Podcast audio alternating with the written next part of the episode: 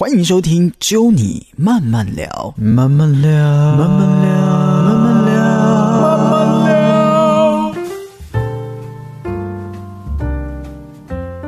欢迎收听《揪你慢慢聊》，我是 Norman。今天节目的现场呢，哇，这个访问呢，Norman 是超级期待哦。尤其在上一集的 Podcast，其实我跟我们的 DJ 莉莉安有聊到了这一次的东京奥运，讲了很多的场边的一些消息，有好笑的、好哭的、很难过的，然后也有那一种就是会让人家觉得很傻眼的。同时，在上一集的节目当中呢，其实我有预告了，在今天就是我们要上的这一集的 p a c k a g e 当中，请到的这一位来宾，大家赶快把你的掌声拿出来！欢迎的是我们的台湾之光，同时她也是跨栏女神，她是谢喜恩，欢迎！耶！哎，喜恩现在说是在防疫旅馆，对不对？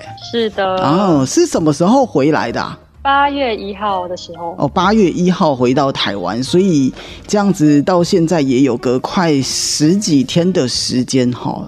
据说在防疫旅馆是加不了哈。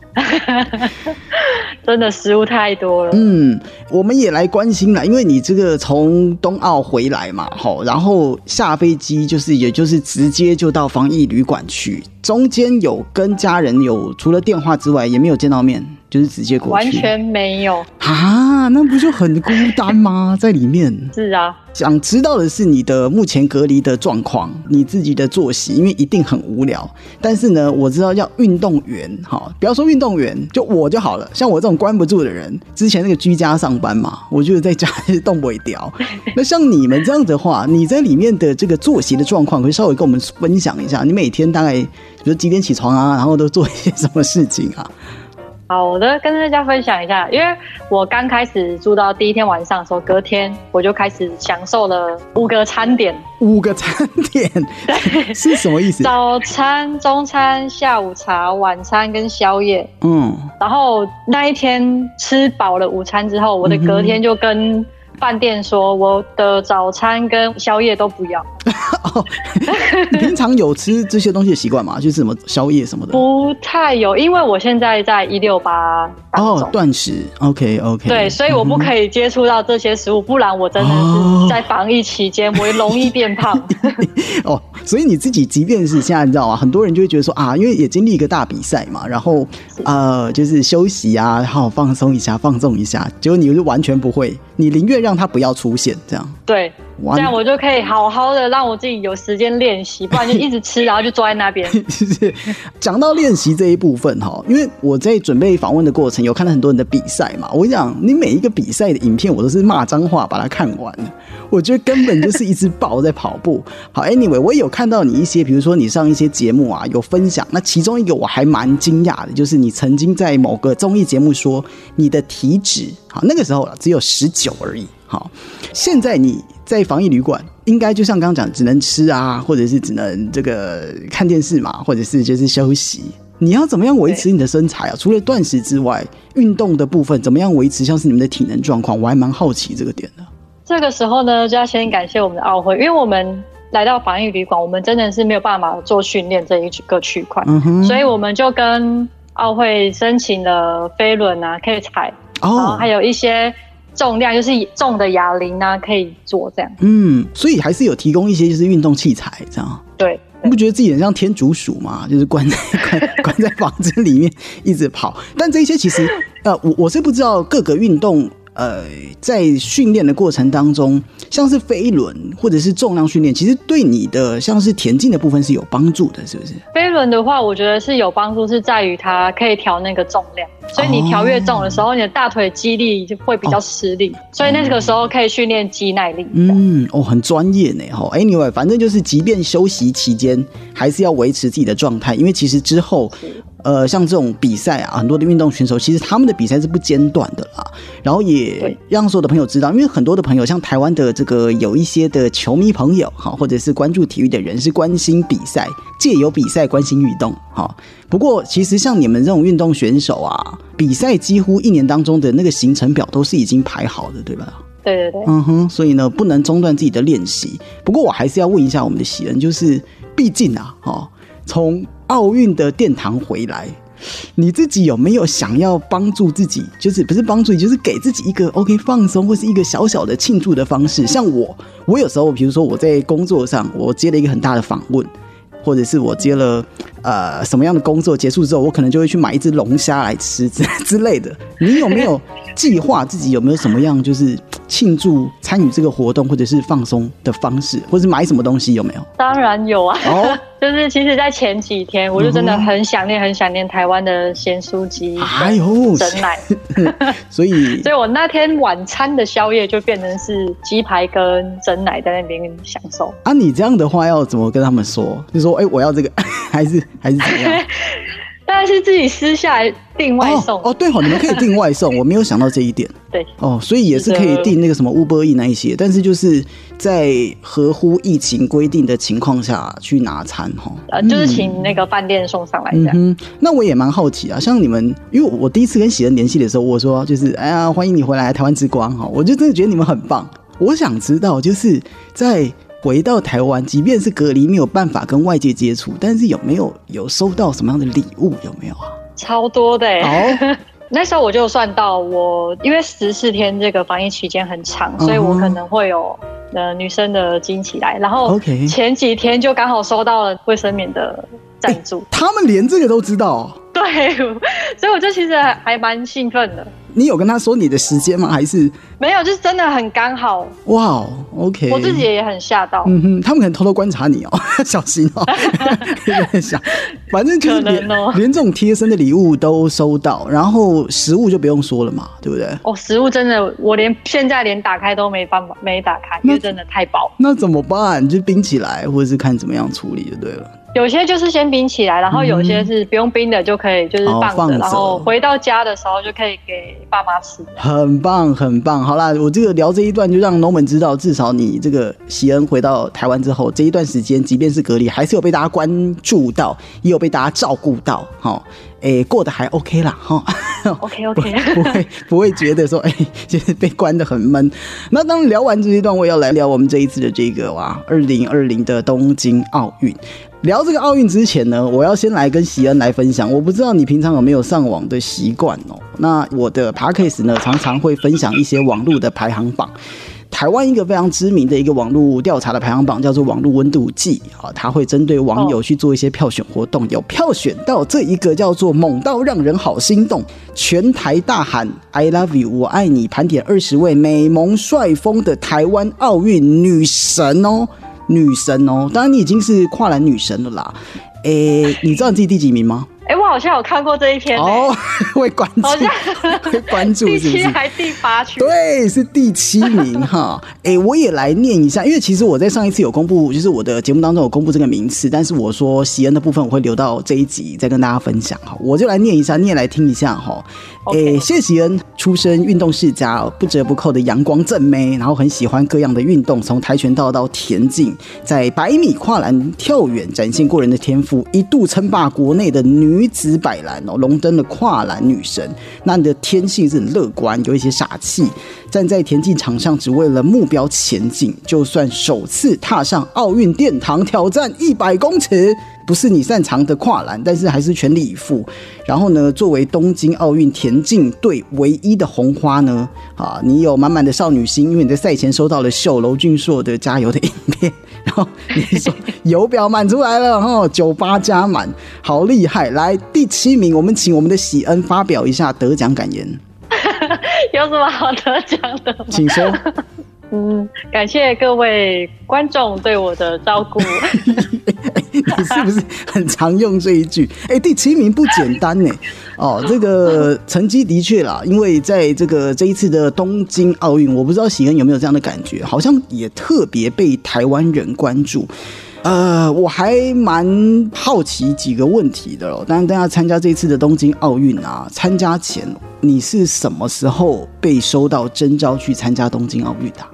大概在六月二十几号的时候，没有，今年，今年哦，今年的六月二十几号，是的，才被通知。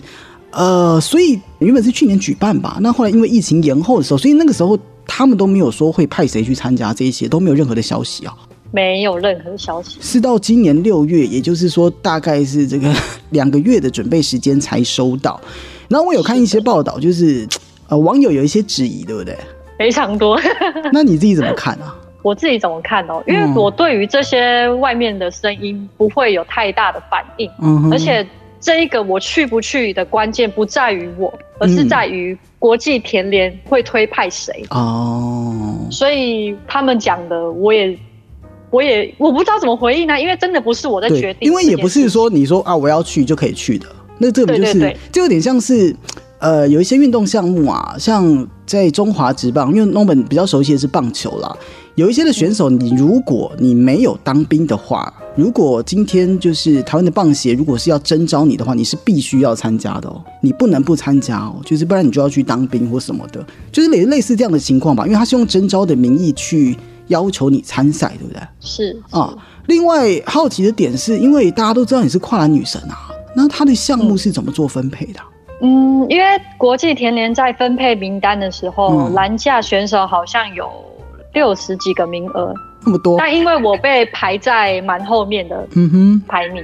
所以他们就说一百公尺这个名额不会挡到其他项目的比赛时间，嗯，所以就排在一百公尺。OK，好，反正不管怎么样，因为喜恩你也是就是田径项目，不管是这个跳远啊，或者是哎你你真的是什么都会，标枪、铅球、跳高、三级跳、跳远，两百、四百、八百，你田径有什么没试过的吗？应该都试过了吧？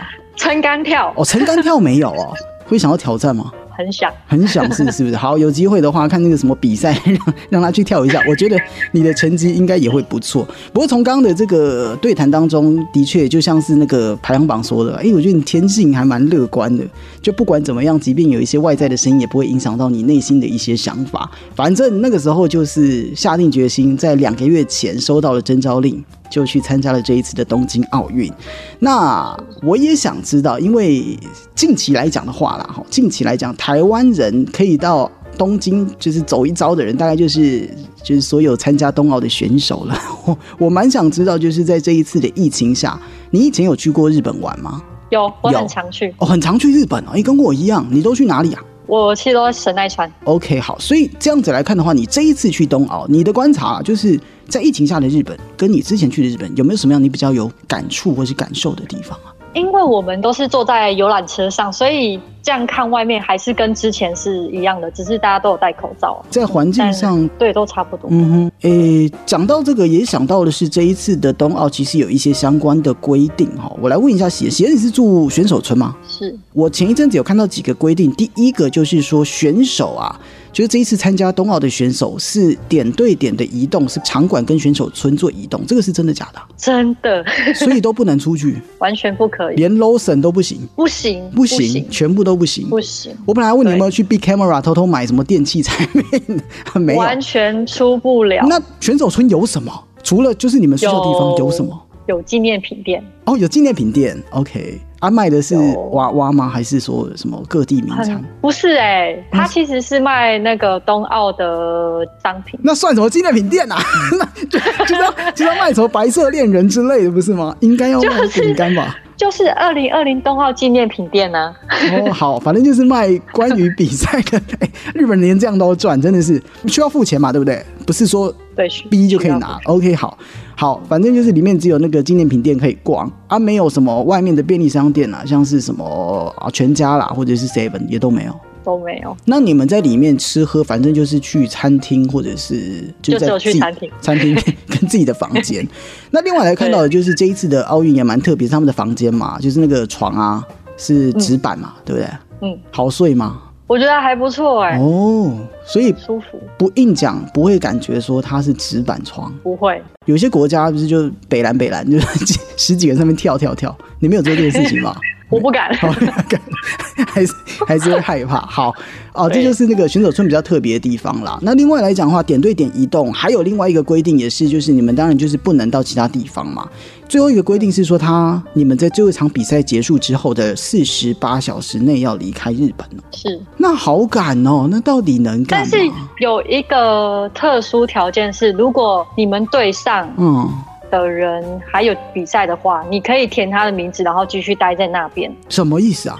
比如说，就是说我是一号比赛，嗯哼，但是我的田径另外一个是三号比赛，嗯，我就可以等到他比完赛的四十八小时再一起回来台湾。他是看项目的就对了，对他其实是看项目，因为他团进团出。哦，啊，原来还有这样的规定哦。不过讲实在了，你们应该结束也不会想多待在那边吧？你那时候比完之后会想赶快回台湾，对不对？还是说还是就是啊日本啊，还是想要多待一下？我会比较倾向于赶快回台湾，毕竟我是要隔离十四天的人。嗯，所以中华队他们的那个选手村有跟其他国家的人是就是很近的吗？你自己住的地方很近哎，其实是同一栋里面好像住了两三个国家。OK，因为我有看那个像是网络上有一些日本的即时影像啊，然后。我不知道你知不知道，其实有几支的摄影机是照着你们的选手村，是全世界都看得到的吗？真假？对。然后我有看到，因为我觉得每次呃像这样的大比赛，因为其实我自己有参与到，不是参与啦，就是有看那个台北市大运，然后那时候是林口嘛，台北市二零一七年那个，然后我觉得很酷的是，他们都会把自己的国旗就是弄在窗户外面。哎，我们台湾有这样子做吗？有啊，也是会把它弄在外面这样子，对对对，那感觉好酷。好了，反正就是生活的部分，我就用几个字来形容它，就是超级不方便。你们就是等于是 直接去比赛，也没有任何的机会让你买到日本的家电、日本的零食，通通没有。嗯，只有在机场的时候 OK。OK，好，就是 免税店的商品。讲完了生活的部分，我们也来谈到就是这一次啊，喜恩有踏上了国立竞技场嘛？你们的田径的部分是吗？对。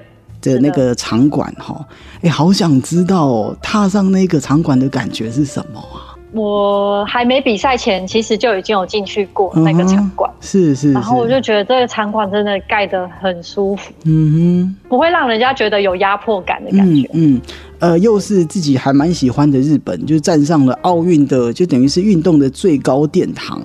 然后进到了国立竞技馆，那也就是跟你之前来的时候的感觉是完全不一样的吧？不一样。呃，我自己在就是刚讲到了，就有看过田径比赛，二零一七年的台北市大运啊，那时候我有去现场看，去感受那样的气氛。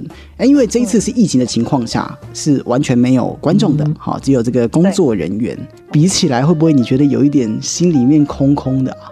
有一点这个成分，因为毕竟我也有比过二零一七市大运，我看到那个台湾人。坐满整个场地的那个感觉，真的是很感动，很嗨哈。可是超嗨的，可是回到那个 呃东京奥运那个赛场上的时候，我就觉得怎么这么空？可是我觉得另外一个点让我感动的是，我在跑道的大概五十公尺处看到那个五环摆在那边，我就觉得我真的站上奥运舞台上。哎，我要问喜恩一个问题了，因为我们刚好在上一集的 p o d c a s 我们聊奥运啊，有一个冷知识就是奥运五环，你知道五环什么意思吗？你一定知道吧？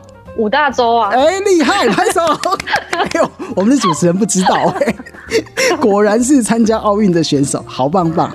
呃，所以看到那个，其实因为就等于是你真的就站上去那一个位置，你就会哇，很感动。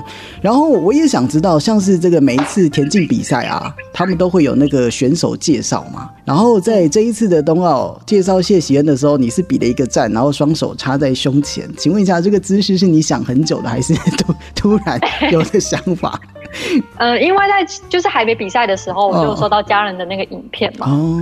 然后我就看到我男朋友比这姿势哦，帅！我想说，如果如果两只手站都笔直的话，没什么好看，嗯嗯嗯嗯，所以就比了一个交叉这样，哎，酷毙了！所以我好奇的是，田径选手，因为你参加大小比赛都会有这一个环节啊，就是像我刚刚讲四大运也有嘛，比如说哪里来的谁，你们会先想好要比什么姿势哦。有时候真的会想好啊，好酷哦！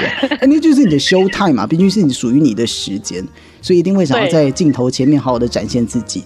我也好奇啊，像是在准备起跑的时候，你们会踩在那个那个要怎么讲啊？起跑准备起跑架哦，起跑架，然后会听到两个声音，一个是鸣笛声，前面他会说一个，那是什么东西啊？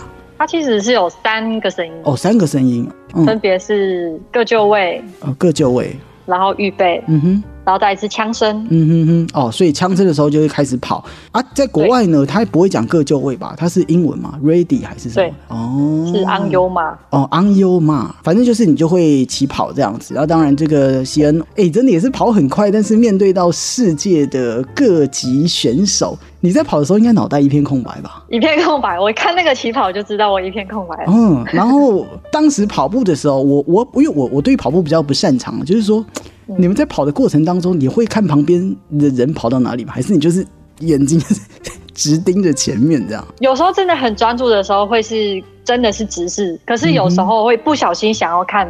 偷偷看，但是奥运的场上，毕竟你刚刚讲一片空白，所以我我相信也是全力冲刺了。所以呢，这一次当然因为呃，喜恩运比的是这一百公尺，但成绩已经很好了啦。哈，你自己怎么评断这一次的表现啊？我自己觉得，在这么短时间把技术调整到一百公尺。比赛我觉得已经算 OK 了，嗯哼，因为栏架久了，你真的会习惯那个栏架的模式，嗯嗯，所以你要在短时间去转换那个一百公尺，可能还需要很久。嗯，我我偷偷问一下喜恩好了，就是说你刚刚讲的栏架就是你的那个跨栏嘛，哈，这两个运动你可以稍微跟我们分析一下有什么样不一样的地方啊？一百公尺呢，它就是有前面的加速阶段，然后最高速，然后维持能力。哦。可是栏架不一样，栏架因为它八步完之后就要跨过一个栏架，嗯，所以你其实在起跑的时候不会像一百公尺一样，就是先压着身体，嗯，然后栏架是要大概两三步的时候，你就要。把身体抬起来。哇，你是连几步都要先算出来这样？栏架是固定，所以呢，这两个其实大家都归类在田径里面，但是其实它是有蛮大不一样的差别。而且是觉得说啊，这一次，诶，毕竟 讲实在，两个月哈，要准备起来是蛮吃力，但是。呃，毕竟也站上奥运舞台，然后也有跑完哈，我觉得这是很重要的事情，有完成这样任务，自己是蛮开心的。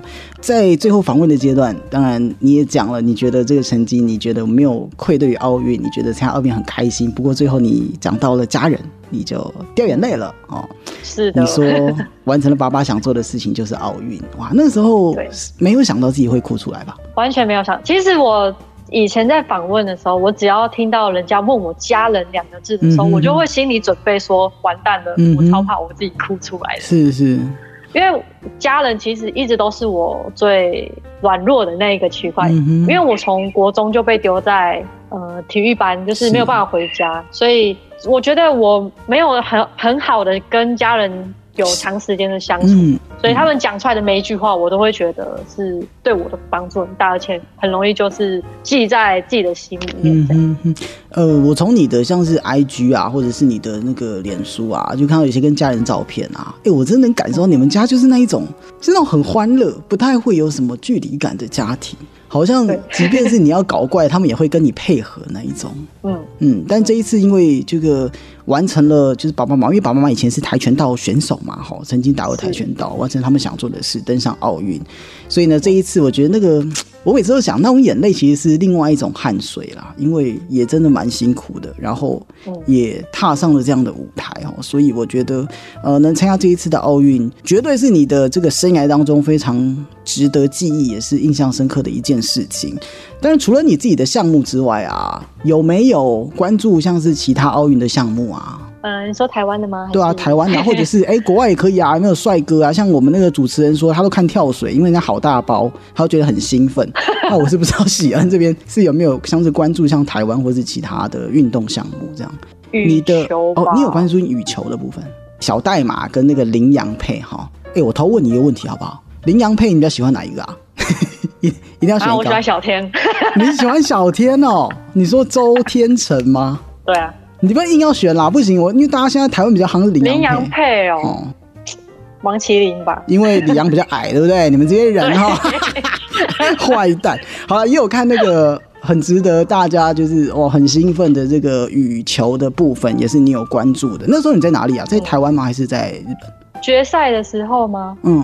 哎，我人在哪？我真的忘了，已经忘记了。但你们也没有机会碰到面吧？就是所有的选手，对，也 OK。好，反正呢，反正你们就是台湾之光啦，哈，都拿到很棒的成绩。啊你的堂弟是杨俊翰，啊，你有关心他的比赛吗？有啊。啊，你有给他什么样的鼓励舞啊？没有哎，没有。这个堂姐怎么回事？真是。我跟她不太会聊太多东西。反正就是都是家人，然后你们也都是在为台湾的这个运动贡献，非常的努力，也非常的感谢你们啦！真的在这一次的这个呃东京奥运哦，拿到很好的成绩。我也想问专业的意见啦，因为其实像是喜恩，你是专业的运动员嘛，吼，那很多的朋友也在讨论一个问题，是今年其实台湾在奥运场上的表现是真的跟往年比起来，哇，这个得牌数也打破纪录了。想问你自己觉得呢？为什么今年的奥运在这个东京的部分，台湾的成绩可以那么好的原因是什么？你自己观察的话，呃，自己观察，我觉得在国训中心，因为他听说他们好像封闭了三两三个月吧，闭关就对，关闭关闭关两三个月，所以我觉得蛮重要的是选手他不会有太多的外面的干扰因素。哦。就是完全就是 focus 在训练上面。嗯哼，哦，这一点我还没注意，我以为是像是什么时差问题啊，或者是疫情问题，造就说今年成绩比较好。但那个喜恩，你是觉得是国训的这一部分？对，你自己有住过那个环境吧？有，在高雄嘛，对不对？对，OK，好哦，所以呢，这个也是跟大家讲，就是其实运动这种东西不是说啊单一因素啦啊。我们今年可以拿很多成绩，很棒的成绩，两金四银六铜。很棒的成绩，真的是因为就是一路以来，你刚刚讲像是喜恩，即便是在两个月前收到了征召的消息，呃，还是好好的准备，然后有参与这一次的这个国际的盛事。再来，我们来聊聊你自己了哈。其实刚刚有稍微提到了，你的家人、父母都是跆拳道哈，而你自己其实以前也是有参与跆拳道，后来跑去打垒球，最后又跑去跑田径哈。哎，我蛮想知道这样的过程的。一开始跆拳道怎么会变垒球？先聊这一段好了。跆拳道主要其实是因为我们国小的时候，跆拳教练知道我是我爸的女儿，就讲说：“哎，你爸妈都跆拳道，那你要不要加入跆拳道？”哦，是这样的原因，那么直接就对了。对，然后就直接好像不到一个礼拜，他就帮我报名的那个县运。啊，你那个时候是几岁啊？国小五年级。那么小，国小五年级就参与跆拳道这样。对，然后就踢了第二名。哦，直接但是踢完回来之后，我爸就开始说不可以再踢跆拳啊？为什么？因为他自己知道被别人踢很不好受哦，所以后来爸爸就说不能踢哈。然后为什么又变不能踢？后来就也因为就是自己很想要练体育，然后就到了国中的体育班。嗯哼。然后那个时候，因为教练看到我觉得我很适合打垒球，嗯。然后他就说：“那你打垒球好了。”打了一年之后，我就看到隔壁，因为我们垒球跟田径是一起训练的，就在操场。然后我就看到他们很开心、很快乐。然后我就跟跟教练讲说：“我可不可以去练田径？”哎，你也是蛮敢的，这这这样我想换运动，这个不好玩。隔壁好像比较好玩，这样。然后我真的是没想到，教练就同意我说好，那你去吧。是不是？对教练来讲，应该是一个蛮 蛮呃，你现在当然的教职，就是好像你居然不喜欢我这个运动，喜欢别的运动。但那时候教练因为也允许你这样做，可能的确啦，就是学生时期，呃，培养兴趣是很重要的事。嗯嗯，所以后来就跑去呃，等于是做田径。那一开始做田径的时候，你是参与哪一些项目啊？还是一样全部都要练？我其实是全部哎，我在国中的时候我就已经比了五项。五项的话是栏架、跳高、铅球、跳远、八百、八百公尺。对哦，好，所以那时候就是从五项开始练。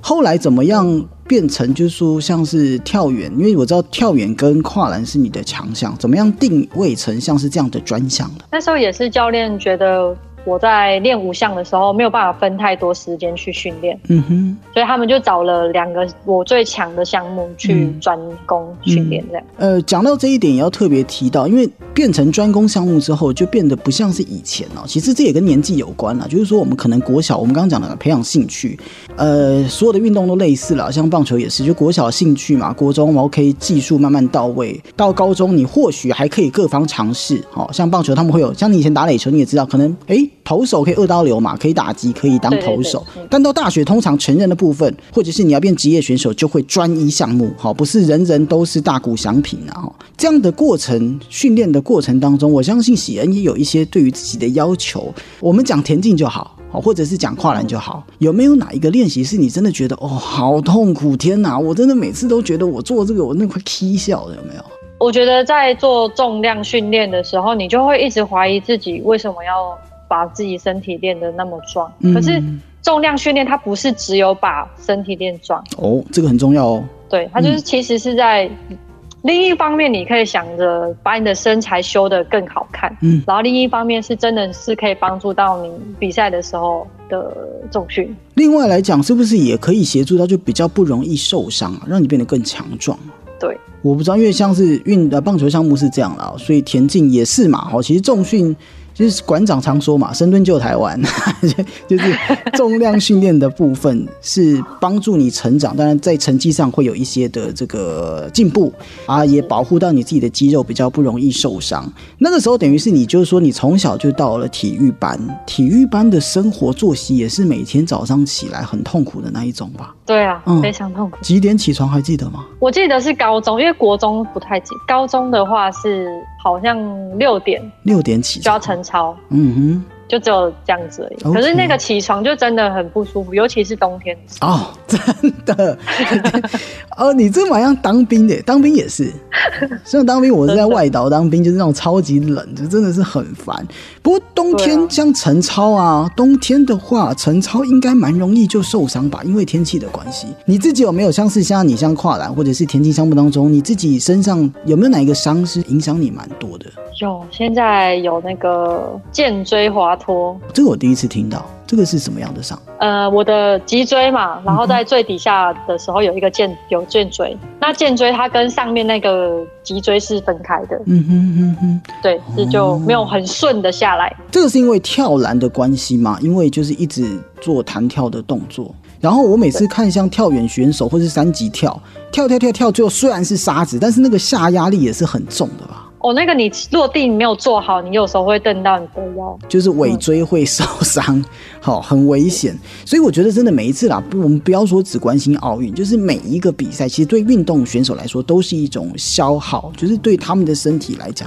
不要讲什么，我们坐在椅子上姿势没做好，就会对你的身体造成伤害。那你们是一再的去利用你们的身体的一些，比如说肌肉啊，或者是一些组织，然后一再的去突破那一个自己身体的极限跟速度，一定都会有大大小小的伤。所以呢，与伤共存这一件事情，我相信在喜恩身上，你一定也是有非常大的感触。讲了那么多，其实我们刚刚谈到了你从学生时期要离开家里很不开心嘛，然后训练，然后受伤，总会有灰心的时候。我想知道，像我们工作，那上班族，就是有时候觉得很烦啊，遇到撞墙期啊，不知道怎么办啊。喜恩在运动的生涯当中，多多少少一定会有遇到不开心的事情哈，但我相信你一定会把自己的心情调试到回到跑道上的那一个初心。我想问喜恩，怎么样保持微笑？怎么样保持你对运动的热情啊？我在自己低潮的时候，我其实因为我很喜欢唱歌跟弹吉他哦，所以我就会利用这个方式去让自己不开心的唱出来啊，或是听音乐跟把歌声唱出来。我觉得是一个很容易发发泄自己情绪的嗯方式。然后像喜恩，因为你是基督教嘛，哈，所以有时候也会祷告啊，我跟上帝说说话。其实这都是。让自己过关的一些方式了哈，像喜人唱歌，我要讲，我在准备那个一看影片的时候啊，喜人唱歌好听呢哈，你那个自弹自唱瓜牛死狗呢，还还还蛮厉害的。好，所以呢，其实就是呃各种的方式，运动员也会有。虽然你看他好像在场上是风光啊，但是其实哦，这个低潮谁都会走到那一个不开心的时刻。哦，所以呢，只要熬过，找自己的方法熬过，就是一个很好的方式。要问喜恩呢，我要偷偷问我们的贤，因为你其实是厉害的田径选手。刚刚其实讲了很多，我们听你的一路过来的分享，就知道其实你的这个对于这个运动是非常的了解。你看说跨栏，说八步嘛，对不对？八步要上篮，也不是上篮，上篮像打篮球，要跨过第一个篮，是吧？OK，我要偷偷问喜恩，我刚刚有提到，就是我跑步真的是不太行。哎，怎么样跑步很快啊？比如说后面有人在追的时候，没有讨债，或者 是女女朋友在追，就跑很快。有没有什么样的 paper？你跟大家来分享一下，怎么样可以让自己的跑步速度、动作上，可不可以跟我们做一些技术的分析？说真的，跑步要跑得快，其实是一件难的事情。但是我觉得先决条件是你的身体素质要好哦，体能啊、肌力啊、速度协调、敏捷。这几个方面到位的时候，你的成绩是会一直突飞猛进。嗯，那如果一般人呢？我就想要跑快，手背摆比较快嘛，还是说脚步跨大一点？好快哦！嗯，我觉得手背是关键哦，手背，因为通常我们看一般人跑步的时候，他们就会觉得想要把脚抬得很高啊，抬抬得很快很大啊。嗯，它其实是对于人体力学来说是很吃力的。嗯哼，因为你每一步都在刹车，可是用你的手带的话，然后再靠着你的上身，就像很像快跌倒那个感觉去跑的话，可能会让。你的速度越来越快，往前的那一个，就身体是往前倾的吧？那个感觉是不是？对对对对对对，类似你踢到一个东西，然后身体往前倾的那一个角度，身体的角度。然后脚步一样跨大，然后让让你的手去带那一个速度。是哦，等一下下班的时候试试看，从公司跑回家。好，那我们这边也就是谈到了，就是关于这个跨栏跟田径了。当然，刚刚我们讲的是关于喜恩他是选手的部分。那我自己也蛮惊讶的，我在二零一九年之后，你在这一次的比赛之前，曾经有一段时间原本打算要。就是结束自己的选手的生涯。那我不知道跟我看到的这个你曾经说过的话有没有关系？你曾经说过自己要在高峰退休，因为会让更多的人记得你。想谈一下那个时候怎么会想要？因为那时候我记得二零一九年的全大运是吗？成绩也不错。OK，全运会成绩也不错为什么会突然想要就是？担任教职的部分呢？其实那时候因为有收到消息，就说我们县市有开一个专任教练缺，我就想说，因为现在年纪大了，所以就想那就赶快先踏进这个区块，不然以后要再找工作可能会是很难的一件事情。刚好有这个机会嘛，嗯哼，所以就去做了教职。嗯，呃，我查到资料是花莲的东里国中，对，任教那时候是教什么？体育班吗？还是就是田径？没有没有。就是田径而已，就是田径专任教练。OK，专任教练，然后带很多的小朋友，哇！所以真的要让自己在有成绩也还能跑的时候，然后要脱离选手身份，等于是当教练，你也不知道你之后有没有机会再变回选手的那一个心理的纠结。那时候应该想很多天吧？有跟家人有讨论吗？我那个时候的想法是。我可能不太会很长时间去比赛，但是我还是会偶尔有有几个就是小比赛去比哦。然后，所以那个时候是带选手完之后，我自己下班回到家里去做训练。哦，所以即便是担任田径教练，那时候还是等于是有保有选手的身份。那是因为这一次必须要完全准备奥运，所以。就先暂时的脱离了教职，是这样吧？对，但是我现在人还是有在兼课啊，但是也不是在花莲。OK，好，好，所以呢，其实也是自己的人生规划了。我相信喜恩也绝对是认同他现在做的这个决定，很开心有到奥运的场上，有去跑了啊，这个一百公尺。啊，当然你自己在行的跨栏，应该还是有持续的在练习。有的，有的。对，我也想知道啊，哎，跨栏我很好奇，哎，跨栏你刚刚说八步等于是跨第一个栏，它的规则是怎样？因为有时候有些人没跨过去会倒，倒会加秒数吗？还是怎么样？不会，哦，不是这个意思哦。呃，其实是你手不可以碰到栏架。OK。然后没有加秒数这件事情，就是你手碰到栏架，你就是取消哦，直接没有哦。对你直接取消，所以它倒没关系，但是你手不能碰到他。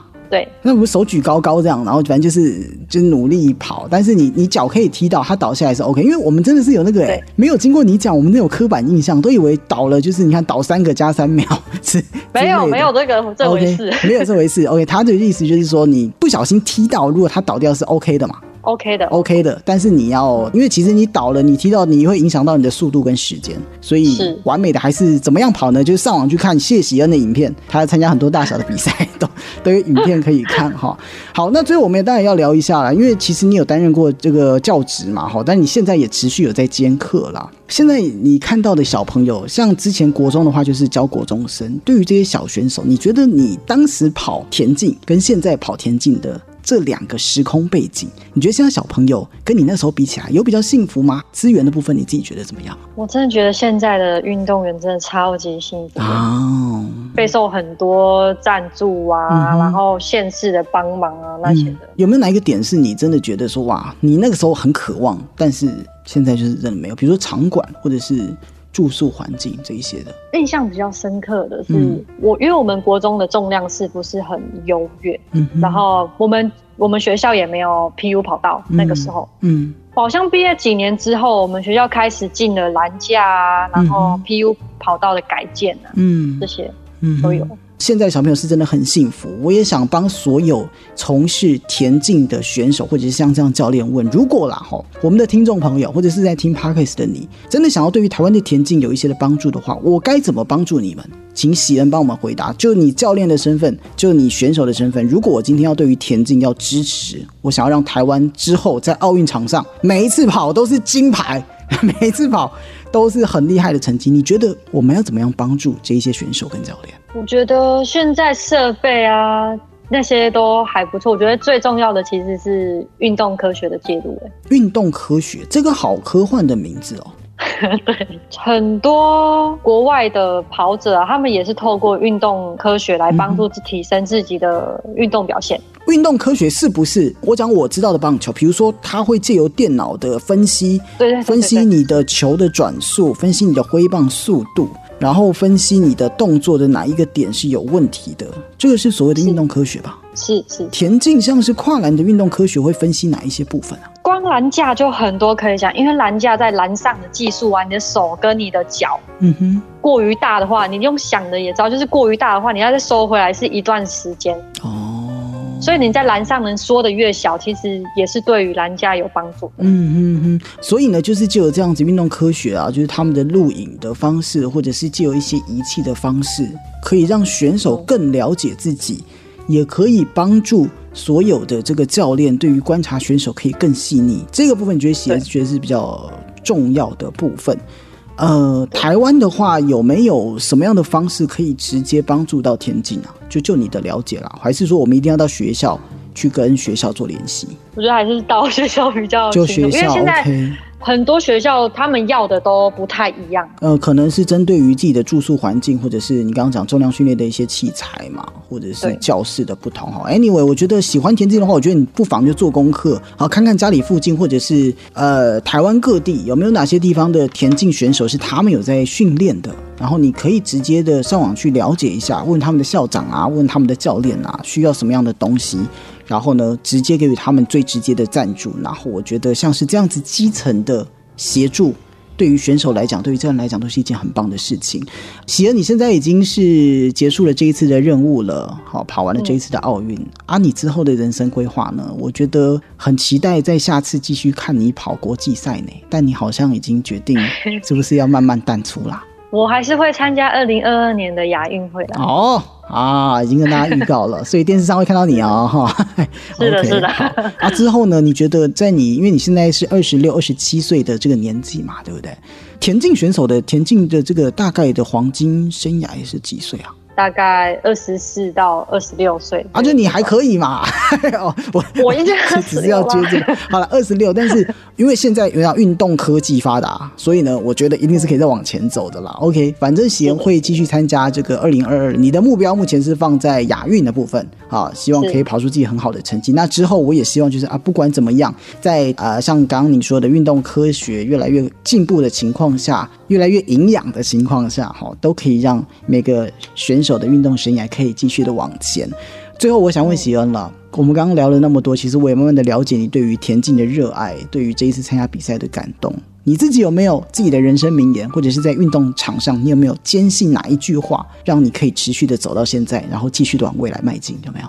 有，我一直把一段，因为我是基督徒嘛，所以我一直把一段经文放在笔记本里面啊，或者是什么地方，我都会写着“流泪撒种的必欢呼收割”。哦。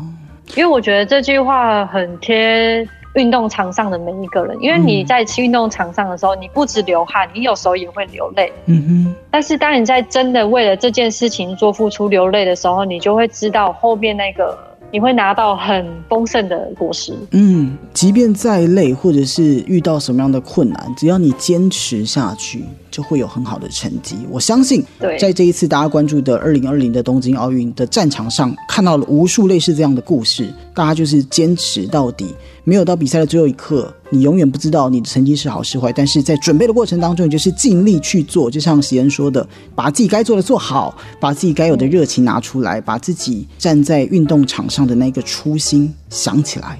相信在所有未来的不管大大小小的比赛，也相信喜恩在未来大大小小的比赛上都可以有很棒很好的成绩。感谢喜恩今天来到我们的慢慢聊，跟你分享了这个很棒的消息。但诺们也问了一些可以让你很傻眼的问题，但我就是喜欢聊这一些，希望喜恩就是之后有机会好不好？虽然你这个很忙嘛，之后要到澎湖去做训练。呃，有机会的话，我们再看是针对于你的运动啊，或者是有没有什么样的需求，好好的来聊一下。感谢喜恩，谢谢，我也谢谢。